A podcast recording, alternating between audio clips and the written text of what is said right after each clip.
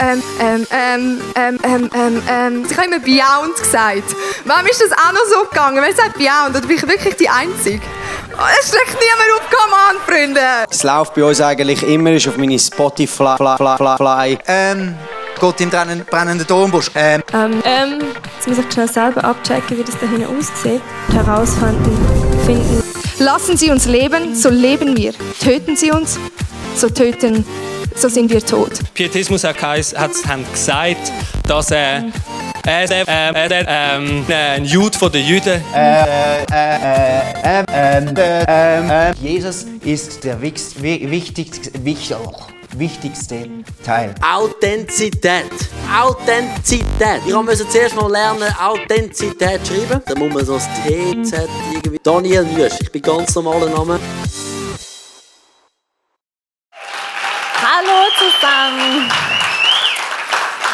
Dank. Ich freue mich mega auf den Abend heute mit euch. Ich bin sehr gespannt. Und ähm, ja, als ich mit der Schule fertig war, als ich gerade 19 war, da bin ich für ein Jahr in den Libanon gegangen. Und ihr könnt euch vielleicht vorstellen, manche in meinem Umfeld, die haben gesagt, wow, krass, äh, ein Jahr in Libanon als Frau, ähm, kannst du da überhaupt allein rumfahren und musst du dich da vielleicht nicht verschleiern? Aber ich kann euch sagen, das ging super und ich hatte eine richtig, richtig tolle Zeit im Libanon. Ich äh, musste mich auch nicht verschleiern. Ich war sehr erstaunt, dass äh, Beirut, die Hauptstadt, dass das so eine richtige Partymetropole ist und dass jeder Haushalt dort eine Shisha hat und dass selbst die Oma kräftig an der Shisha zieht, äh, bevor sie bei den arabischen Tänzen so richtig abgeht. Aber ich war äh, jetzt nicht nur zum Feiern dort, sondern ich habe ein Zwischenjahr gemacht an einer Schule. Und das Motto von dieser Schule, das hieß Erziehung zum Frieden. Erziehung zum Frieden und das ist nämlich im Libanon sehr, sehr nötig. Der Libanon, das ist so ein Land voller religiöser Konflikte. Es gab einen blutigen Bürgerkrieg, da haben sich die Religionen gegenseitig bekämpft. Und auch Jahre später noch, da habe ich immer wieder Leute sagen hören, oh, also bei den Muslimen, da kaufe ich nicht ein. Und das ist ja mal wieder ganz typisch die Christen.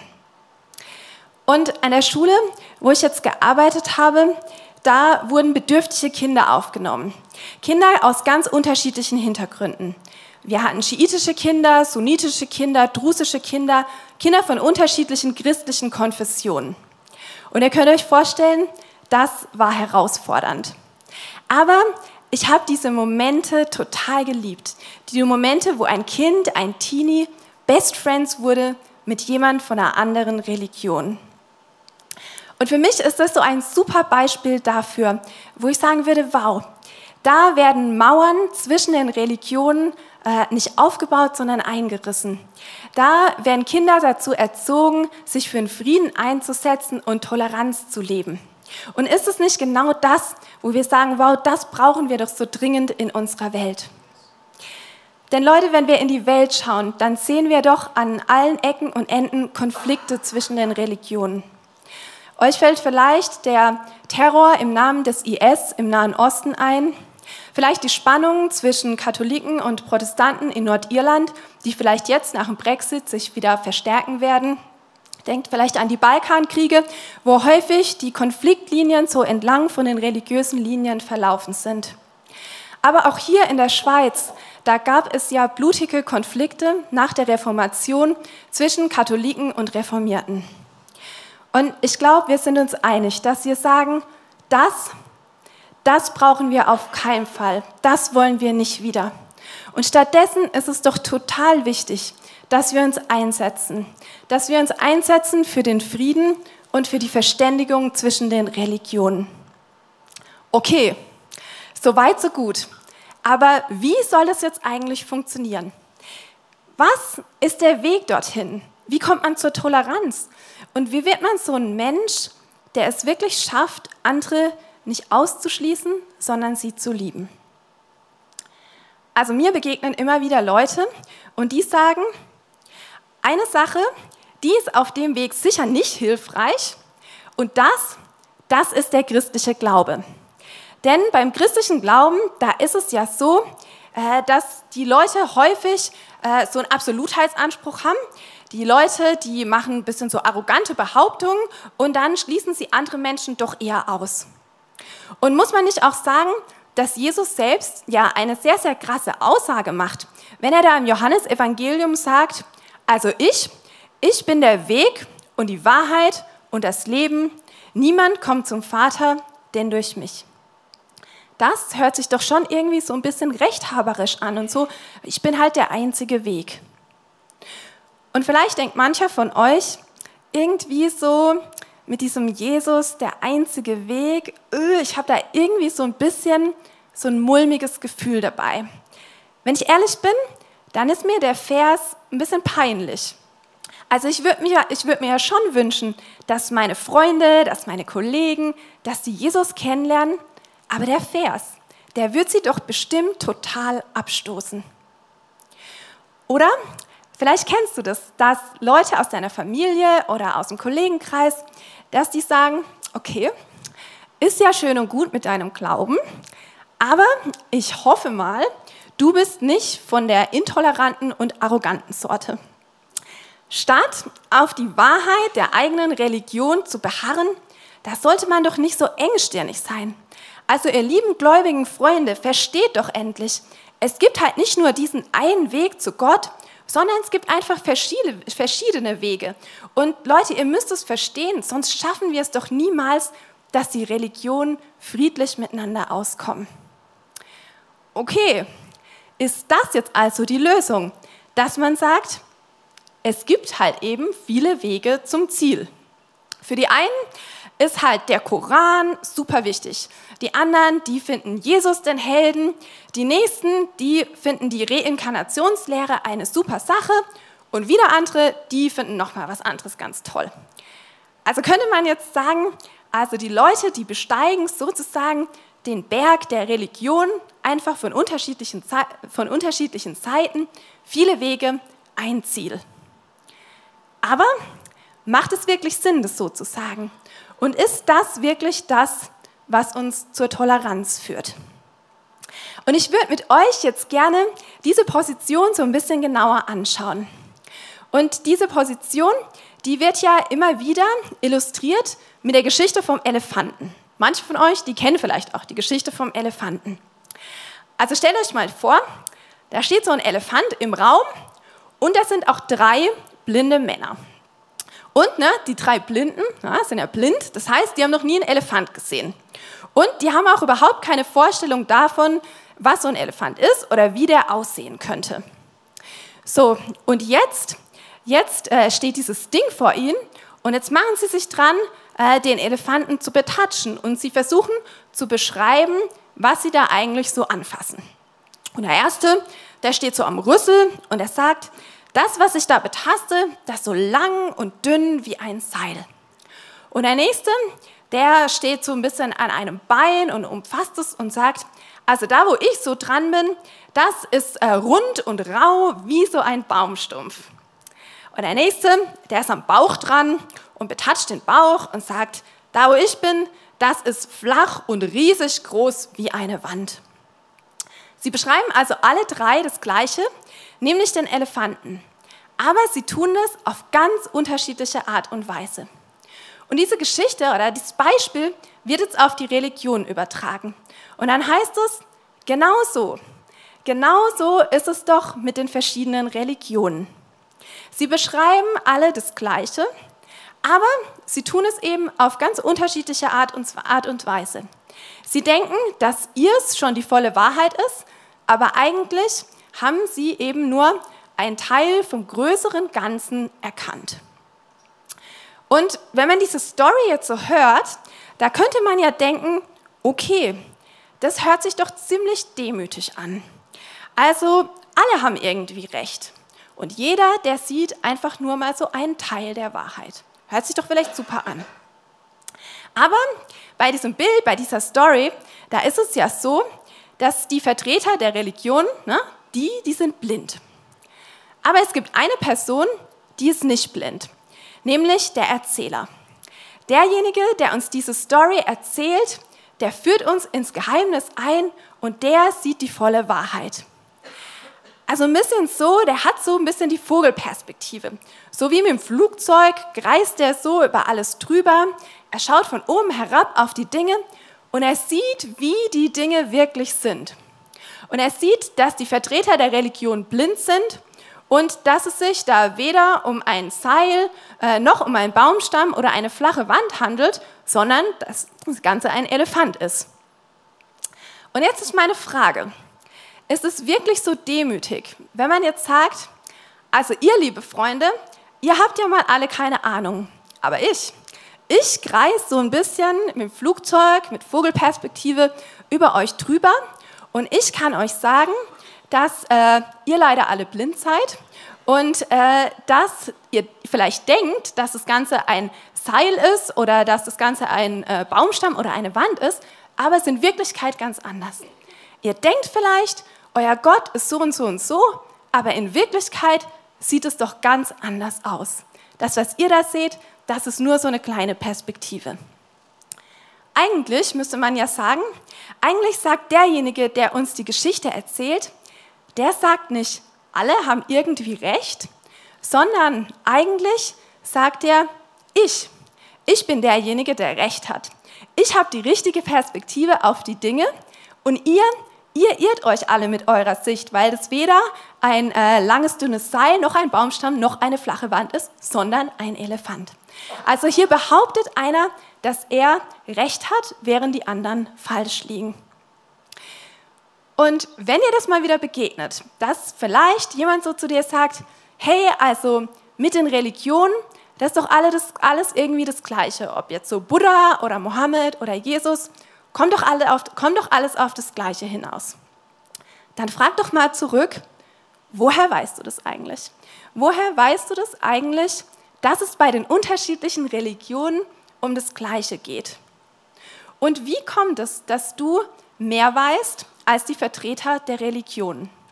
Weil die unterschiedlichen Vertreter der Religion, die sagen ja nicht, das ist ja alles irgendwie das Gleiche, sondern die Aussagen, die die machen, die sind ja höchst unterschiedlich. Ja? Also wenn wir uns anschauen, was die verschiedenen Religionen so sagen, da kommen wir auf ganz, ganz unterschiedliche Dinge. Allein unter dem Wort Gott verstehen Religionen ja ganz, ganz unterschiedliches.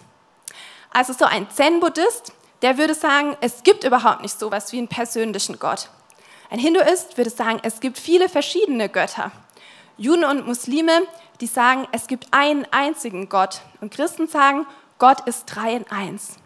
Also wenn es jetzt wirklich einen Gott gibt, wenn er wirklich existiert, äh, wie soll der all das in sich vereinen? Wie soll der gleichzeitig existieren und nicht existieren? Wie soll der sein, dass der für all diese verschiedenen Perspektiven wirklich Platz hat. Meiner Meinung ist es so, dass ein angemessener Umgang mit den Religionen, dass der anders aussieht. Dass man sagen würde, ja, Religion, die haben schon Gemeinsamkeiten. Die alle, die drehen sich um eine größere, vielleicht um eine spirituelle Realität. Es gibt mit Sicherheit Gemeinsamkeiten bei manchen Werten, wie zum Beispiel Nächstenliebe oder Mitmenschlichkeit. Aber es gibt auch sehr, sehr große Unterschiede. Und statt jetzt zu sagen, oh, ist doch alles irgendwie das Gleiche, finde ich, dass ein angemessener, demütiger Umgang, dass das bedeuten würde, genau hinzuhören. Hinzuhören und wahrzunehmen, was die unterschiedlichen Religionen zu den verschiedenen Themen eigentlich zu sagen haben. Mir geht es so, dass ich zurzeit im Gespräch bin mit einer internationalen Studentin, die habe ich hier in Zürich kennengelernt und die kommt aus dem Iran.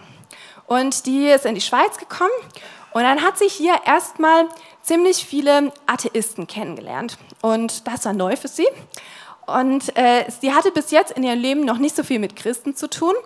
Und deshalb hat sie gesagt, wow, sie würde sich mal dafür interessieren, mehr darüber herauszufinden, was Christen eigentlich so glauben.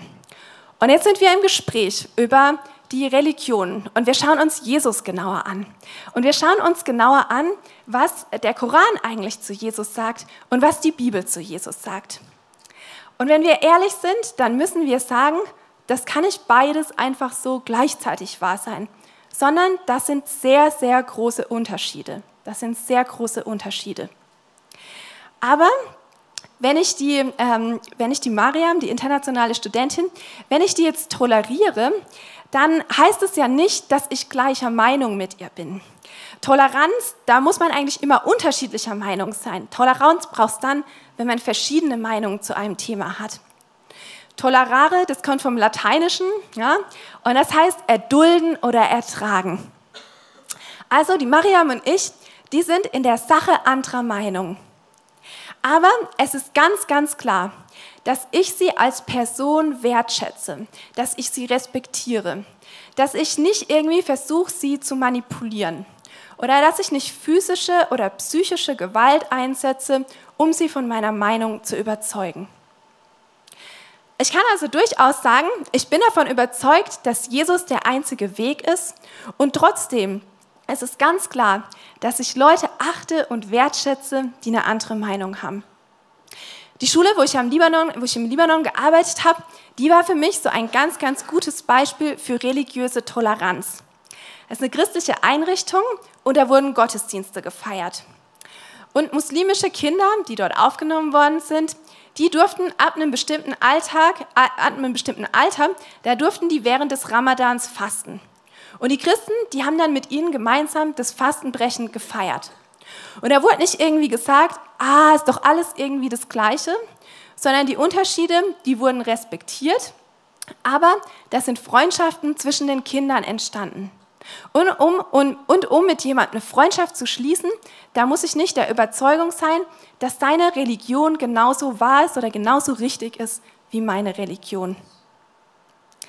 Und ich glaube, dass es so ist, dass wenn wir nach diesem großen Thema, nach Gott und der spirituellen Realität fragen, dass es das so ist, dass wir alle Aussagen machen, die andere ausschließen. Ja?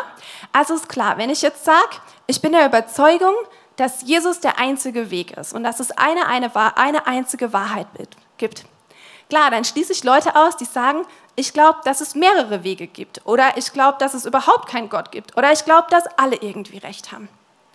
Aber genauso schließe ich andere aus, wenn ich sage, ich glaube, dass alle Religionen irgendwie recht, hab, recht haben. Dann schließe ich nämlich die Leute aus, die sagen, ich glaube, dass, dass manche recht haben oder ich glaube, dass nur eine einzige recht hat oder ich glaube, dass überhaupt keine recht hat. Ja?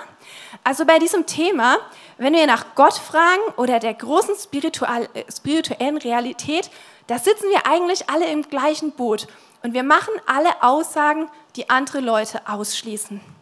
Und meiner Meinung nach ist deshalb jemand, der sagt, ich glaube, dass Jesus der einzige Weg ist, nicht arroganter als jemand, der sagt, alle Religionen haben Recht und führen zum gleichen Ziel. Deshalb Deshalb ist für mich an der Stelle die spannende Frage nach der Begründung. Die Frage, hey, wie begründest du eigentlich das, woran du hier so glaubst? Wie begründest du das? Und zweitens, wie legen wir eigentlich Arroganz ab und wie werden wir Menschen, die sich wirklich demütig für den Frieden und für Verständigung einsetzen? Ich glaube, wenn es um dieses große Thema Gott geht, da denken viele, dass wir eigentlich so ein bisschen im Dunkeln tappen. Ja? Also wir sind hier so drin in der Welt und Gott, der ist vielleicht irgendwo da draußen. Aber wenn wir hier drin sind und der da draußen, da können wir ja nicht wirklich wissen, ob es den wirklich gibt und wie der tatsächlich sein soll. Das wäre natürlich was anderes, wenn der da reinkommen würde und sich vorstellen würde. Ja? Also wenn wir hier alle in diesem Raum sind und der Jonathan, der vorhin auf der Bühne stand, wenn der äh, nicht mit uns hier in dem Raum wäre, dann könnten wir allerlei Spekulationen anstellen. Wir könnten sagen, ah, der Jonathan, der hat, glaube ich, grüne Haare. Und jemand anderes wird sagen, ah, nee, ich glaube, der hat pinke Dreadlocks. Und jemand anderes wird sagen, ich glaube, der hat eine riesige Brille und er ist aber total launisch. Okay, wir könnten allerlei Spekulationen anstellen über den Jonathan. Aber in dem Moment, wo Jonathan hier in den Raum reinkommt und sich vorstellt, da wissen wir, dass er kurze blonde Haare hat und dass er sehr, sehr freundlich ist.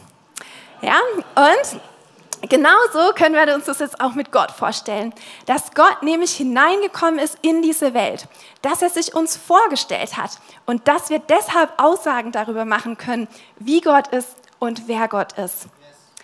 Und jetzt ist es ja so, ähm, dass wir im Bild des Elefanten so ein bisschen sagen könnten, also die Christen, die denken erstens, dass der Elefant sich gezeigt hat und zweitens, dass der Elefant sprechen kann, dass er sich vorgestellt hat.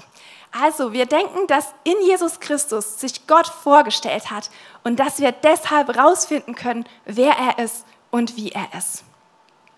Es denken manche Leute, okay, ist ja schon ziemlich lange her. Jesus, dieser Wanderprediger, erstes Jahrhundert, äh, irgendwo in der Wüste. Was sollen wir jetzt irgendwie über den rausfinden? Oder wie kriegen wir raus, dass der tatsächlich Gott ist? Und das ist so eine Sache, die fasziniert mich total am christlichen Glauben. Denn weil diese Sache, dass Gott da reinkommt in diese Welt, weil das ein historisches Ereignis ist, deshalb können wir dann Nachforschungen anstellen. Und wir können nachfragen und sagen, was macht es eigentlich plausibel, dass dieser Jesus nicht irgendwie ein Verrückter oder ein Lügner oder ein Betrüger ist, sondern dass uns in dem tatsächlich Gott begegnet. Und ein großes Argument, das habt ihr euch letzte Woche angeschaut, nämlich die Auferstehung von Jesus die Auferstehung von Jesus. Und ich glaube, da gibt es noch mehr Argumente, wo wir sagen können, wow, ähm, es gibt gute Gründe dafür. Man kann das begründen, dass wir glauben, dass Jesus der ist, der er behauptet zu sein. Und dass wir deshalb sagen können, wer Gott ist und wie Gott ist. Und wenn dir Leute begegnen, die ähm, ja, wo du mit denen im Gespräch darüber bist, dann frag sie doch mal, wie begründest du eigentlich deine Meinung dazu? Und ich lade dich ein, dass du dich auf die Suche machst und selber rauskriegst, was sind eigentlich Gründe dafür, dass Jesus der ist, als der er sich uns vorstellt. Weil ich glaube, dass es da ganz, ganz spannende Sachen zu entdecken gibt. Zweitens ist es ja so, dass ähm, wir uns die Frage stellen, wie ist es eigentlich? Welche Auswirkungen hat es, wenn wir diesem Jesus nachfolgen? Also werden wir jetzt so Leute, die äh, total arrogant sind oder setzen wir uns dann für den Frieden und Versöhnung ein? Werden wir Leute, die andere manipulieren und ihren Machtanspruch vielleicht mit Gewalt durchsetzen oder sind wir Leute des Friedens und der Versöhnung? Und ich glaube, wenn ähm, wenn einer von sich sagt, dass er die Wahrheit ist, ja, dann denken wir so, okay, der hat so ein fettes Schild um den Hals hängen und auf diesem Schild steht, ich habe immer recht. Also die Person, die tut sich total unangenehm hervor. Die schaut so von oben auf andere herab. Vielleicht denkst du dabei so ein bisschen an den Oberstreber in deiner Klasse, der immer recht hatte, oder so an den perfekten Christen in der Gemeinde, der immer schon genervt die Augen verdreht hat, wenn du nicht sofort wusstest, wo man das Buch Habakkuk in der Bibel finden kann. Aber das Faszinierende ist, bei Jesus, bei Jesus ist es anders. Jesus, der ist nicht so ein kalter Wahrheitsmensch. Bei Jesus, da kommt uns die Wahrheit nicht wie so ein nasser Waschlappen entgegen, der uns irgendwie um die Ohren gehauen wird, sondern Wahrheit ist bei Jesus Liebe. Und Jesus, der hat nicht Recht, sondern der hat lieb. Und diese Jesus-Wahrheit, die schaut uns liebevoll in die Augen. Die atmet neben uns an jedem Tag unseres Lebens. Die wendet sich uns zu. In Jesus Christus, da schaut die Wahrheit nicht von oben auf uns herab, sondern sie kniet vor uns nieder und sie wäscht uns die Füße. Das ist die Jesus-Wahrheit. Und ich finde es total faszinierend, dass im Hebräischen, da stehen für dieses Wort Wahrheit, da stehen Synonymbegriffe wie Treue, Treue und Verlässlichkeit. Und wenn Jesus jetzt von sich sagt, ich bin die Wahrheit, dann heißt es so viel wie, hey, auf mich kannst du dich verlassen. Da geht es um eine Beziehung und genau das macht Jesus. Der lädt uns ein in eine Beziehung zu ihm, in eine Beziehung, wo wir ihm verlassen, wo wir uns auf ihn verlassen können. Und Jesus, ne, also Jesus, der hat ganz, ganz unterschiedliche Leute zu sich eingeladen. Ganz unterschiedliche Leute hat er eingeladen in eine Beziehung zu sich. Leute, die es eigentlich nicht so richtig miteinander aushalten würden unter normalen Umständen. Und zu den allen hat er gesagt, Leute, euch lade ich ein in eine Beziehung zu mir und ihr alle, ihr alle braucht mich. So wie einmal. Da war er nämlich zu Gast beim Pharisäer Simon. Und die religiöse Elite, die hatte sich gerade so zum Dinner bereit gemacht. Die theologische Debatte war vorbereitet. Und dann, dann kommt sie in den Raum. Und dann herrschte Totenstille. Sie kommt in den Raum, eine Hure, eine stadtbekannte Hure. Was, was macht die eigentlich hier? Was bildet die sich nur ein? Und wenn Blicke töten könnten, dann wer hätten die die auf der Stelle gekillt. Aber diese Frau, die lässt sich nicht abhalten und die geht auf Jesus zu. Und dann öffnet sie ihre langen Haare, sie trocknet mit ihren Haaren die Füße von Jesus und sie salbt seinen Kopf mit einem ganz, ganz kostbaren Öl. Und jetzt denkst du vielleicht, ist ja ganz nett. Aber das war eine ganz, ganz krass intime Geste. Die Szene kann man sich ein bisschen so vorstellen, als würde hier eine Hure in Rom in den Petersdom gehen, dort auf den Altar klettern und vor dem Papst jetzt einen ganz krassen Tanz ablegen. Jetzt kann man sich vorstellen, die Pharisäer, die waren von dieser ganzen Szene nicht ganz so begeistert. Also wenn der wirklich der Messias ist, wenn der der Messias ist, dann würde der die doch rausschmeißen, der würde sie zurechtweisen und ihr den moralischen Kompass stellen. Und Jesus? Was macht Jesus eigentlich? Jesus, der schickt nicht die Frau weg, sondern Jesus, der fordert den Pharisäer Simon heraus. Simon, du, du bist mir mit Hartherzigkeit und mit Lieblosigkeit begegnet. Aber diese Frau, diese Frau, die hat in ihrem Herzen verstanden, wie viel ihr vergeben wurde. Und deshalb liebt sie mit ganz, ganz großer Dankbarkeit. Jesus, Jesus hat nicht so sehr kritisiert wie die Hartherzigkeit der religiösen Leute. Er konnte das nicht ertragen, wenn sie sich moralisch über andere gestellt haben und nicht gemerkt haben, dass sie selber genauso angewiesen sind auf die Liebe und die Vergebung von Jesus. Und Jesus, der klopft auch uns nicht auf die Schulter und sagt, hey, ihr seid einfach mal so die besseren Menschen und deshalb seid ihr alle drin in meinem Club. Im Gegenteil, Jesus, der hält mir den Spiegel vor und der zeigt mir, dass auch ich so bin wie Simon. Dass ich hartherzig bin, dass ich mich grundlos über andere stelle und dass ich Jesus nicht den Platz gebe, der ihm eigentlich gehört. Neulich, da war ein Verwandter bei mir zum Besuch und äh, während dieser Begegnung ist äh, so eine kleine Szene in mir auf, äh, abgelaufen. Ich habe die Person gesehen, den Verwandten, und dann habe ich so gedacht, oh krass, das hat er wirklich gemacht? Ist ja unglaublich. Hätte ich ja gleich sagen können, was dabei rauskommt. Nee, das hat er gesagt? Oh, das kann ja wohl nicht wahr sein. Wie armselig ist das denn? Hat der das wirklich nötig? Da habe ich mich als Richter aufgespielt. Und aus diesen Gedanken wurden Worte vorne rum und hinten rum der Person gegenüber. Aber was bilde ich mir hier eigentlich ein? Und warum denke ich, dass ich das Recht habe, über die Person zu urteilen? Warum denke ich, dass ich hier der angemessene Richter bin? Warum sehe ich die Person nicht als jemand, der genauso ist wie ich? Der nach Liebe und Anerkennung schreit und der verletzt ist. Der verletzt nach Liebe und Anerkennung schreit, genau wie ich, ironischerweise, wenn ich mich auf den Richterstuhl setze. Und was macht Jesus da mit mir, die sich so aufspielt?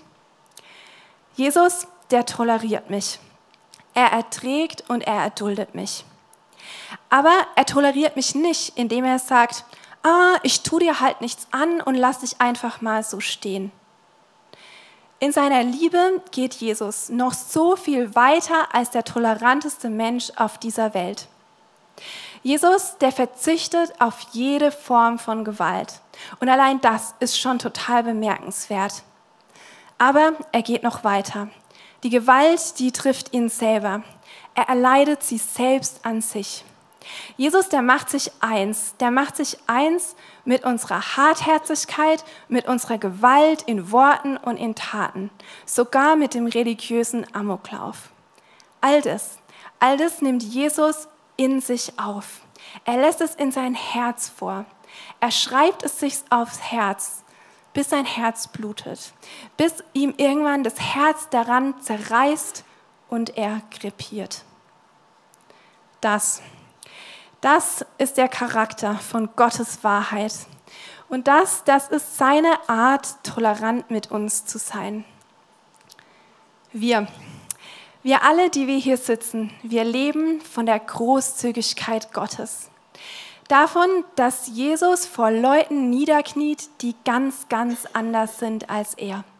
Davon, dass er uns die Füße wäscht, uns arroganten, gewaltbereiten Leuten. Und wenn uns das, wenn uns das ins Herz rutscht, diese Großzügigkeit Gottes, wem das ins Herz rutscht, der liebt viel.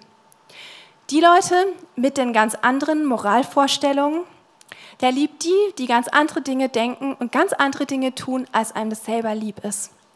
Der geht dorthin, wo es dreckig und schmutzig ist und er fängt an, dort den Leuten die Füße zu waschen. Und er geht zu denen, deren religiöse Ansicht sich ganz grundlegend von der eigenen Ansicht unterscheidet, um Brücken zu bauen und um sich für Versöhnung einzusetzen. So, so wie mein Kollege Hassan. Hassan, der äh, wohnt in Nigeria und er ist dort Pastor.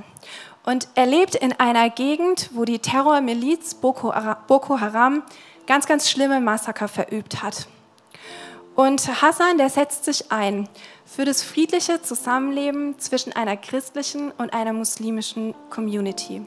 Und er erzählt und er sagt, hey, dieser Terror, der hat so viel vergiftet in den Beziehungen.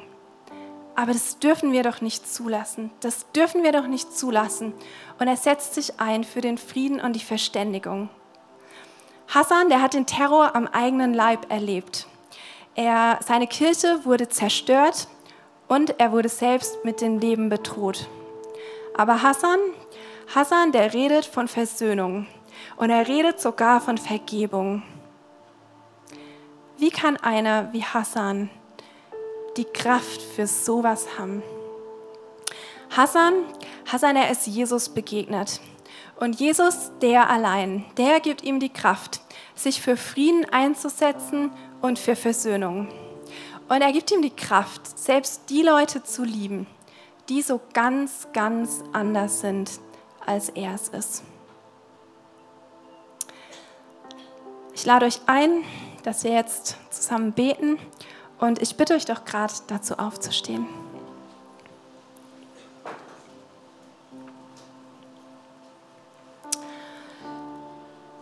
Jesus, wir danken dir so sehr.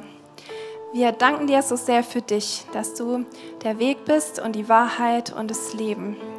Und danke, Jesus, dass du treu bist, dass auf dich Verlass ist. Danke, dass du ähm, vor uns niederkniest. Danke, dass du uns die Füße, Füße wäschst. Danke, Jesus, dass du uns einlädst in eine Beziehung zu dir und dass du uns veränderst. Und Jesus, du siehst ganz genau, wo wir in unserem eigenen Leben damit kämpfen, dass wir arrogant sind und uns über andere stellen.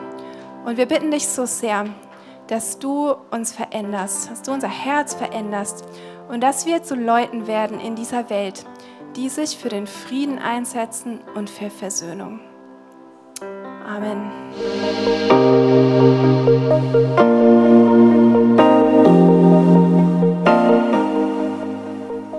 Wenn Gott durch so Messages zu dir redet, ist das mega kostbar. Darum nimm den Schatz unbedingt mit in deinen Alltag. Vielleicht machst du gerade noch eine Notiz zu diesem Thema oder redest mit Jesus in einem Gebet noch selber drüber. Es ist unsere Leidenschaft als ICF 20s, junge Menschen zu begleiten auf ihrem Weg mit Gott und sie dabei zu unterstützen. Hey, und wenn du den ICF 20s willst besser kennenlernen dann komm doch vorbei. Wir treffen uns jeden Freitagabend in der Samsung Hall in Stettbach. Du findest uns natürlich auch online, auf Social Media wie Instagram, Facebook und Snapchat. Dort kannst du dich informieren über Smart Groups, Camps oder was sonst noch so läuft bei uns in der Kirche. Danke fürs Hineinklicken. Bis zum nächsten Mal.